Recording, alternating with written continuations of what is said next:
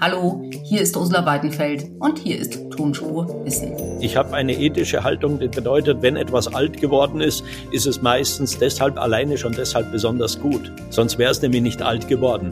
Und ich versuche es zu erhalten. Kein äh, Ritter im Mittelalter hätte bei einer verbogenen Rüstung gesagt, die schmeiße ich weg. Kann man eigentlich alles reparieren, wenn es kaputt gegangen ist? Fragen wir einen Experten, fragen wir Wolfgang Heckel. Tonspur Wissen. Endlich die Welt verstehen. Ein Podcast von Rheinischer Post und Leibniz Gemeinschaft.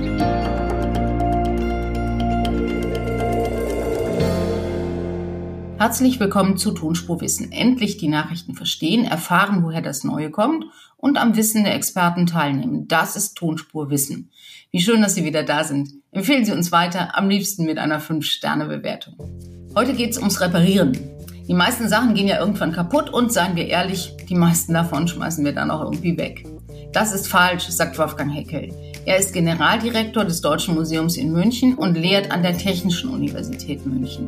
Außerdem ist er Autor des Buchs Die Kultur der Reparatur und Initiator für viele Reparaturcafés. Reparieren, schreibt er, ist sozial, nachhaltig und es macht auch noch glücklich. Hallo, Herr Heckel. Guten Morgen. Herr Heckel, warum reparieren wir Sachen? Weil wir wissen, dass das ein Erfolgsmodell der Menschheitsgeschichte ist und wir die Ressourcen dieser Erde, die begrenzt sind, nicht verschwenden sollten, sondern immer wieder in eine Kreislauf-Recycling-Wirtschaft eintreten sollten. Und Reparatur kommt vor Recycling. Und ist das so eine Art menschliche Ureigenschaft, dass man Sachen, die kaputt sind, wieder ganz machen will? Ja, äh, das äh, kann man schon ableiten aus dem äh, Prozess, der zur Entstehung von Leben auf der Erde geführt hat. Denn als sich Moleküle in der Ursuppe zusammenraufen, sage ich mal, nicht wissenschaftlich exakt mussten, um lebende Systeme aus äh, toter Materie zu generieren, sind immer schon Fehler passiert. Man nennt es molekulare Selbstassemblierung. Und diese Fehler wurden schon vor 3,4 Milliarden Jahren in der Ursuppe auf molekularer Basis immer wieder repariert. Aber denken Sie auch daran, dass sogar heute in jedem unserer Körperzellen Reparaturmechanismen ablaufen, tausendfach, milliardenfach, ohne die wir keine Sekunde überleben könnten. Reparatur ist ein absolutes Naturprinzip. Auf der anderen Seite ist es ja so, dass Mutationen, also die, da wo nicht repariert wird, sondern wo etwas kaputt geht und etwas zufällig Neues passiert, am Ende für Fortschritt sorgen. Also sind Reparaturen fortschrittsfeindlich? Nein, im Gegenteil. Also das stimmt natürlich, Mutationen äh, äh, führen über die Selektion nachher äh, zu ähm, ja, Höherentwicklung. Aber dazu braucht es auch Reparatur, denn so viele Mutationen wie geschehen äh, und die meisten davon werden eben ausselektiert, führen eben nicht zur Höherentwicklung. Aber man kann das im technischen Bereich eben damit vergleichen, dass äh, äh, Mutationen dadurch geschehen, dass, also gerade wenn man Kinder beim Reparieren zum Beispiel beobachtet oder auch wir selbst, dass uns dann etwas einfällt, wie man es eigentlich hätte besser machen können, warum dieses äh, Gerät zum Beispiel kaputt gegangen ist. Also in der Reparatur liegt die Chance zur Verbesserung. Mhm. Sie sind ja ein ganz großer Sachenreparateur. Sie macht das Spaß, Sachen zu reparieren? Natürlich, das ist doch äh, ein Glücksgefühl, wenn man erstens verstanden hat vielleicht, weil man hineinblicken darf, hinter die Kulissen blicken darf, wie beispielsweise Geräte funktionieren, ja, auch alltags natürlich Geräte, zum ersten Mal kapiert, wie es überhaupt möglich ist, dass aus einem Radio heraus äh, Töne kommen, Musik kommt, und äh, natürlich, wenn man einen kleinen Fehler reparieren kann, dann äh, hat man doch ein Glücksgefühl, dass man etwas tatsächlich mit geistig manueller Arbeitskraft, mit ja, Finesse auch geschafft hat. Und man ist zufrieden. Ich bin, bin, bin kein großer Reparateur.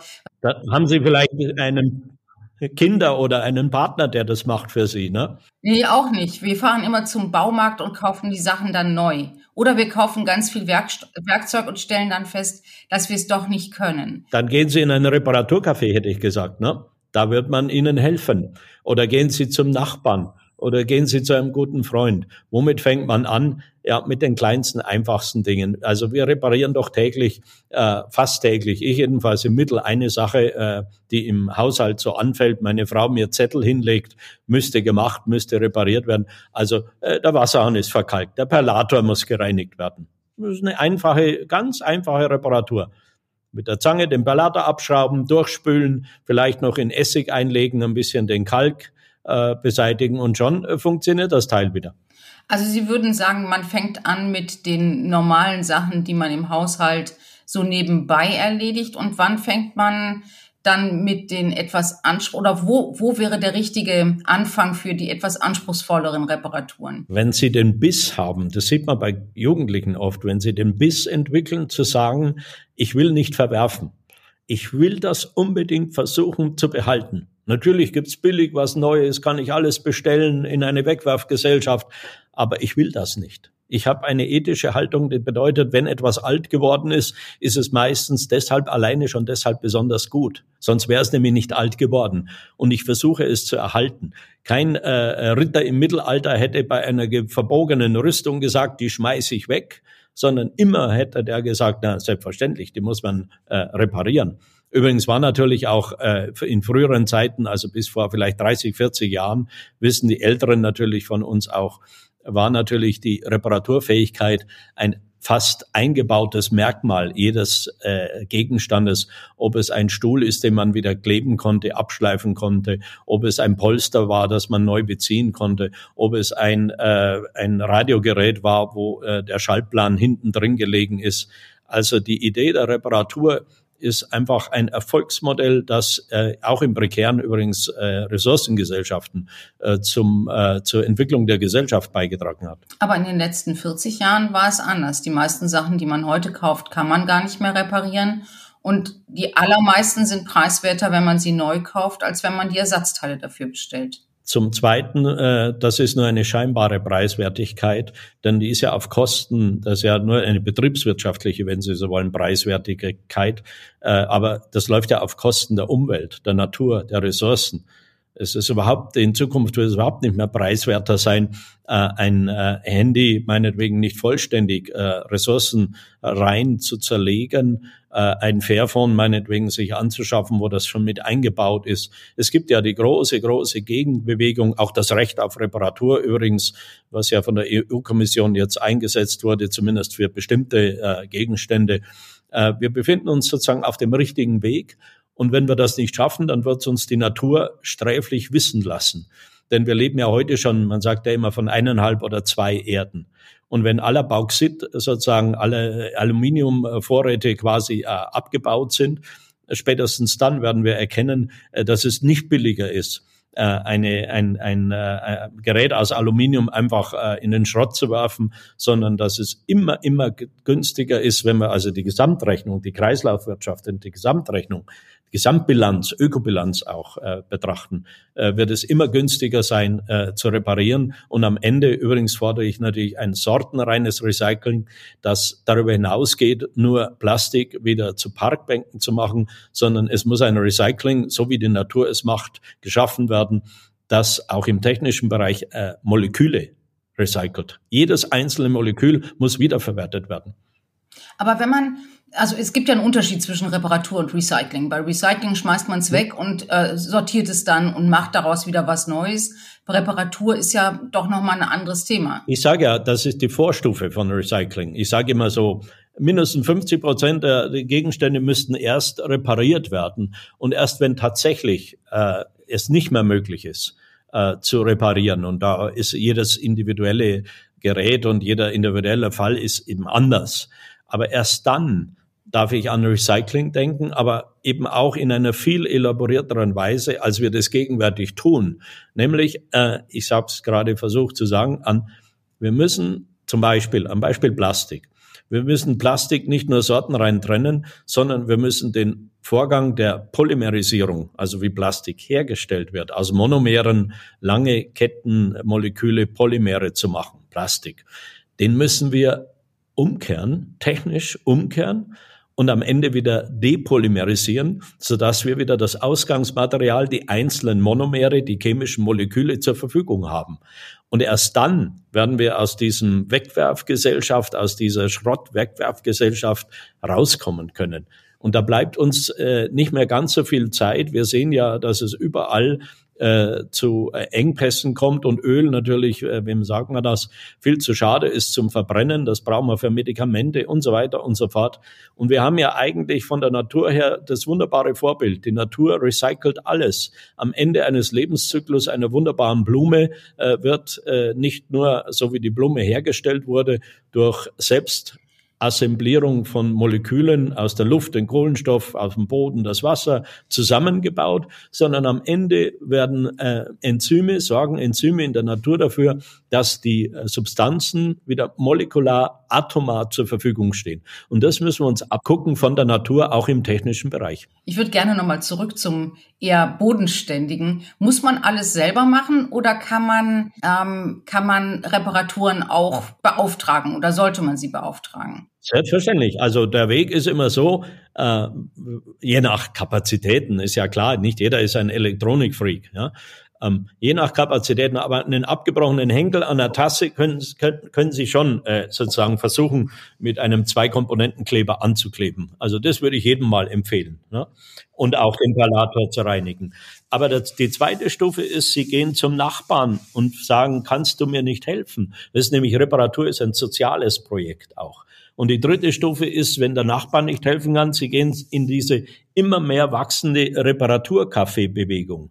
Kaffee heißt ja schon, ich tausche mich sozial aus und unter Gleichgesinnten und lass mir helfen und schaue mir an und lerne dazu, wie ich Dinge reparieren kann. In Reparaturcafés sitzen Leute, die es können und die leiten diejenigen an, die es nicht können. Wenn man da hingeht, muss man viel Zeit mitbringen und die Demut, Leuten zuzugucken, die es besser können. Aber das ist immer so. Wenn ich mich bilden will, muss ich immer den Leuten zuhören, die es besser können. Ich muss mich immer orientieren an denen, die besser sind als ich. Und äh, das ist natürlich eine liebevolle Atmosphäre, weil ich ja nicht sozusagen anbetend vor dem Freak stehe, sondern der Freak, der reparieren kann, der zeigt mir, wie es geht. Der will mich ja anleiten, dass ich das das nächste Mal selber mache. Ich habe äh, zum Beispiel viele Reparaturcafés durfte ich eröffnen durch das Buch, auch was ich geschrieben habe, äh, die Kultur der Reparatur und auch letzte Woche wieder zwei Vorträge gehalten bei neu eröffneten Reparaturcafés in Bad Tölz beispielsweise. Und die sagen mir dann auch, dass etwa 50 Prozent aller Reparaturfälle erfolgreich abgeschlossen werden können. Die Leute kommen natürlich nicht mit einem äh, absolut komplizierten äh, äh, äh, Computer, äh, äh, sondern mit einfachen Dingen, ja, die eben, und oftmal liegt's ja auch nur an einfachen Dingen. Batteriewechsel, Batteriekontakte äh, sind äh, korrodiert, kann man leicht wieder abschleifen mit ein bisschen Schleifpapier und schon geht wieder der Radio oder was auch immer der Fotoapparat. Wann muss man einen Handwerker beauftragen? Ja, wenn das alles nicht mehr hilft. Wenn also äh, diese sozusagen Eskalationsstufen, Sie probieren selbst, Sie probieren es mit dem Nachbarn, äh, Sie lassen sich von Kindern, Enkeln und äh, Geschwistern helfen, Sie gehen ins Repair-Café äh, und wenn das alles nicht funktioniert, dann gehen Sie zum Handwerk und bitten darum, äh, auch jenseits der, wenn Sie sich leisten können, jedenfalls. Jedenfalls äh, jenseits der ökonomischen Überlegung, die heißt, ist doch viel billiger, was Neues zu kaufen. Und dann sagen sie, aber ich will nicht zur Wegwerfgesellschaft beitragen. Mir ist es es wert, dass äh, äh, mein äh, Gebrauchsgegenstand, den ich schon 20 Jahre habe, weiter in meinem Besitz bleibt und in Funktion bleibt. Das ist auch eine Achtsamkeit gegenüber den Dingen, die ich an den Tag legen muss. Natürlich dann nicht, wenn ich billigsten Schrott gekauft habe. Ja, ein Föhn um äh, 8,90 Euro äh, ist natürlich viel schwerer zu reparieren als äh, ein äh, Föhn, wie ich ihn zum Beispiel auf dem Flohmarkt mal gekauft habe. Übrigens Flohmarkt, Kulturguterhaltungsstätten, äh, der äh, aus den 50er Jahren ist und natürlich mit Schrauben versehen ist, dass man reinschauen kann, was ist denn kaputt. Und äh, die Lüsterklemme war locker und in fünf Minuten repariert und er funktioniert die nächsten 50 Jahre wieder. Ja, aber genau das ist ja der Punkt. Wenn ich jetzt den Föhn habe für 10 Euro und ich habe eine Handwerkerstunde, die 90 Euro kostet mhm. und ich was ist das, was ist das Kalkül, dann zu sagen, trotzdem ist es mir das, finde ich das wichtig, dass es repariert wird. Wenn man zehn mhm. neue Föhns für denselben, also für, einen, einen Bruchteil des Preises einer Handwerkerstunde kaufen kann. Erstens natürlich, das ist nur der Preis, den Sie bezahlen. Die Umwelt, den Preis zahlen Sie nicht. Ja, also den volkswirtschaftlichen Preis ist ja nicht mit eingerechnet. Es ist nur die betriebswirtschaftliche Rechnung. Aber zweitens könnten Sie natürlich die Einsicht gewinnen, ich kaufe keinen Föhn mehr um 8,90 Euro. Ich kaufe reparierbare, Recht auf Reparatur übrigens nicht. Wir fordern ja auch in der Reparaturbewegung, dass die Mehrwertsteuer auf die Reparatur gesenkt wird. Am besten gar keine mehr äh, verlangt wird. Damit es billiger wird. Klar, ja.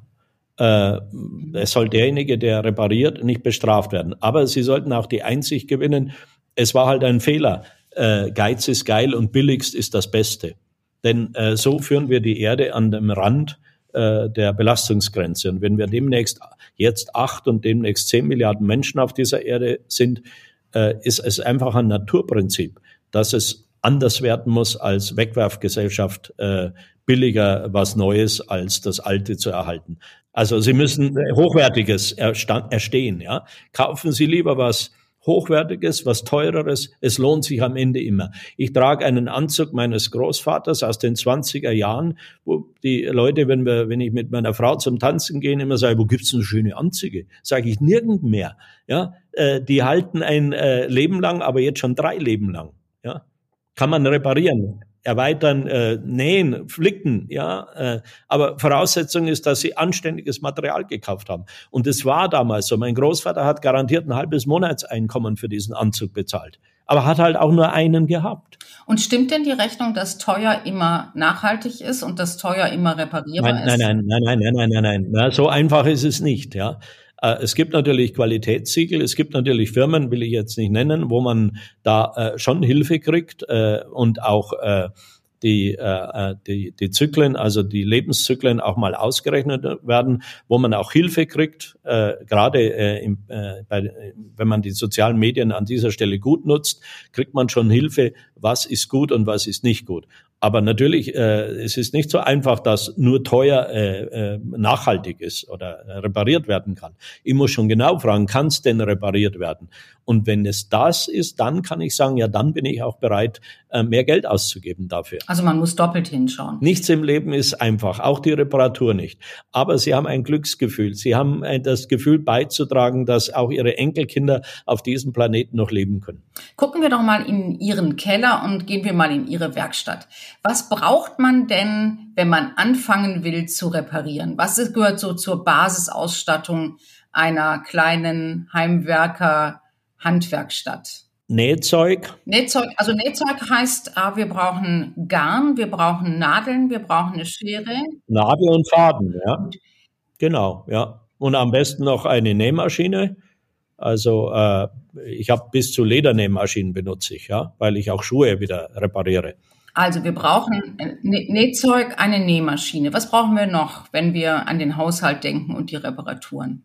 Kleber, ähm, alles, was mit mechanischen, einfachen Werkzeugen zu tun hat, Schraubenzieher, Phasenprüfer, Hammer, Beißzange, äh, wenn Sie mal, äh, Sie ein, es gibt ja auch Bilder äh, in, in verschiedenen Medien, auch im Internet, äh, Blick in meine Werkstatt, da sehen Sie natürlich, äh, wie viele äh, Werkzeuge da äh, eben auch eine Rolle spielen. Alle braucht man nicht, man kann einfacher anfangen. Lötkolben? Lötkolben wäre ganz gut, ja. Also kann nicht jeder, muss auch nicht jeder, aber äh, wäre ganz gut, weil einfache Dinge, also wenn nur die Batterie mal äh, sozusagen vom, vom, vom Kopfhörer oder so äh, äh, der, der, der, der Draht abgegangen ist, wieder hinlöten, das ist ganz einfach. Also äh, das wäre auch vernünftig. Äh, und äh, Mai, äh, je nach Aufgabe geht man ja dann, wie Sie es gerade gesagt haben, im Baumarkt und holt sich noch was. Und so kommt es natürlich bei mir auch zustande. Diese Sammlung an Werkzeugen, die muss nicht jeder haben, natürlich. Aber die beginnt natürlich mit meinem Vater. Ne? Mein Vater hat ja in seiner Werkstatt schon die Hälfte der Werkzeuge, die ich jetzt habe, gehabt. Ne? Und ich habe halt dann noch zugelegt. Ja. Und äh, es ist einfach ein Hobby und eine Entspannung und ein Spaß und es macht so viel Freude. Das muss nicht jeder haben. Ja, es ist auch besser, jemand äh, zu sagen, äh, geh doch mal, frag doch mal äh, deinen Nachbarn, äh, hat der nicht eine Möglichkeit? Also selbst wenn Sie keine Nähmaschine haben, hat nicht die Nachbarin vielleicht eine Nähmaschine? Äh, und wenn nicht, dann äh, es gibt die so günstig äh, zu kaufen heutzutage. Ne? Nähmaschinen sind übrigens Wunderwerke. Wenn Sie mal versucht haben, das ist übrigens auch ein Aspekt, mal zu verstehen, wie die äh, Nadel den Faden von unten holt. Das ist ein Wunderwerk. Ja, das müssten Sie mal erfinden selber. Da kämen Sie nie drauf. Ja, wie kann das funktionieren? Durch einen äh, Stich nach unten, einen Faden ohne Haken. Ja, ohne Haken. Ja? Äh, raufzuholen, äh, der Unterfaden, von dem ich spreche, für uns äh, ja. Näherinnen sozusagen. Ne?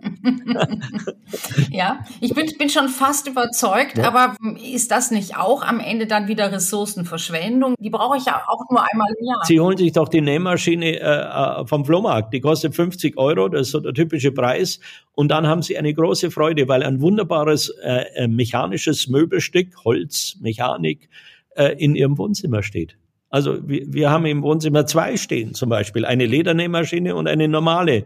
Ne? Und dann stellt man sich den Abend des Generaldirektors des Deutschen Museums in München so vor, dass er zu Hause an der Ledernähmaschine sitzt und die Schuhe repariert und seine Frau an der Stoffnähmaschine und ein Tischtuch pflegt? Äh, meistens äh, ist es noch schöner, wenn wir Freunde mit dazu einladen. Wir machen Freundeabend, Freundesabende. Also zum Beispiel äh, den äh, unseren beste, unser besten Freund, der Ulrich Walter, unser äh, Space Lab Astronaut, ist genauso aufgestellt. Wir machen Wochenende, manchmal Samstag Reparaturwochenende. Und da gibt's natürlich ein gutes Glas Rotwein vielleicht mit dazu. Und dann wird philosophiert und wird nebenbei repariert. Und am Ende des Abends stellt man fest, der Rotwein war gut, die Flaschen sind leer, aber man muss sich nächstes Wochenende wieder zur Reparatur treffen, weil man ist nicht dazugekommen. Oder weil man es eben nicht geschafft hat, weil man nicht mehr so ganz genau hinschauen konnte. Genau das, da will ich sagen. Ne? Aber man hat einen schönen Abend unter Freunden verbracht und man hat das Gefühl, äh, man kann auch manuell, intellektuell was tun. Übrigens ist Reparatur auch eine intellektuelle Herausforderung. Sie müssen elementare Fähigkeiten lernen, wie Problemanalyse, logisches Denken. Sie können nicht auf Fake News hier äh, äh, aufbauen. Wenn äh, die Birne in der Stehlampe nicht mehr brennt, dann nützt es nichts zu spekulieren und sagen, ähm, das liegt sicher am elektromagnetischen Schock, äh, den äh, die, äh, äh, der, der, den irgendjemand geschickt hat über die Erde, sondern sie müssen einfach nachschauen, äh, ist äh, die LED äh, vielleicht äh, aus äh, kaputt gegangen. Das prüfen Sie, indem Sie eine andere rein, äh, äh, Lampenfassung reinstecken. Ist die Glühlampe, wenn Sie noch eine Glühlampe haben, ist der Faden durch? Ist es die Sicherung? Ist es äh, der Stecker? Ist wissen Sie, Sie müssen analytisch und in Kreisläufen vorgehen, wie eigentlich jeder Programmierer, der einen äh, Programmierzyklus äh, ähm, äh, sozusagen äh, erstellt, der sagt, äh, wenn A, dann B, wenn B nicht, dann vielleicht C. Äh, und äh, das ist sozusagen, Sie lernen auch damit analytisch, logisches, programmatisches Denken durch Reparatur. Das, das lernt man wahrscheinlich am besten als Kind, nehme ich an immer als Kind lernen. Und da ist ja auch der Spaß und die Begeisterung und der Wunsch. Kinder wollen doch durch Reparieren Neues erfinden. Die sagen, ich repariere etwas, äh, weil ich hineinschauen will, weil ich es besser machen will, weil ich es zerbastel. Wir machen im Deutschen Museum Zerbastelkurse zum Beispiel, ja.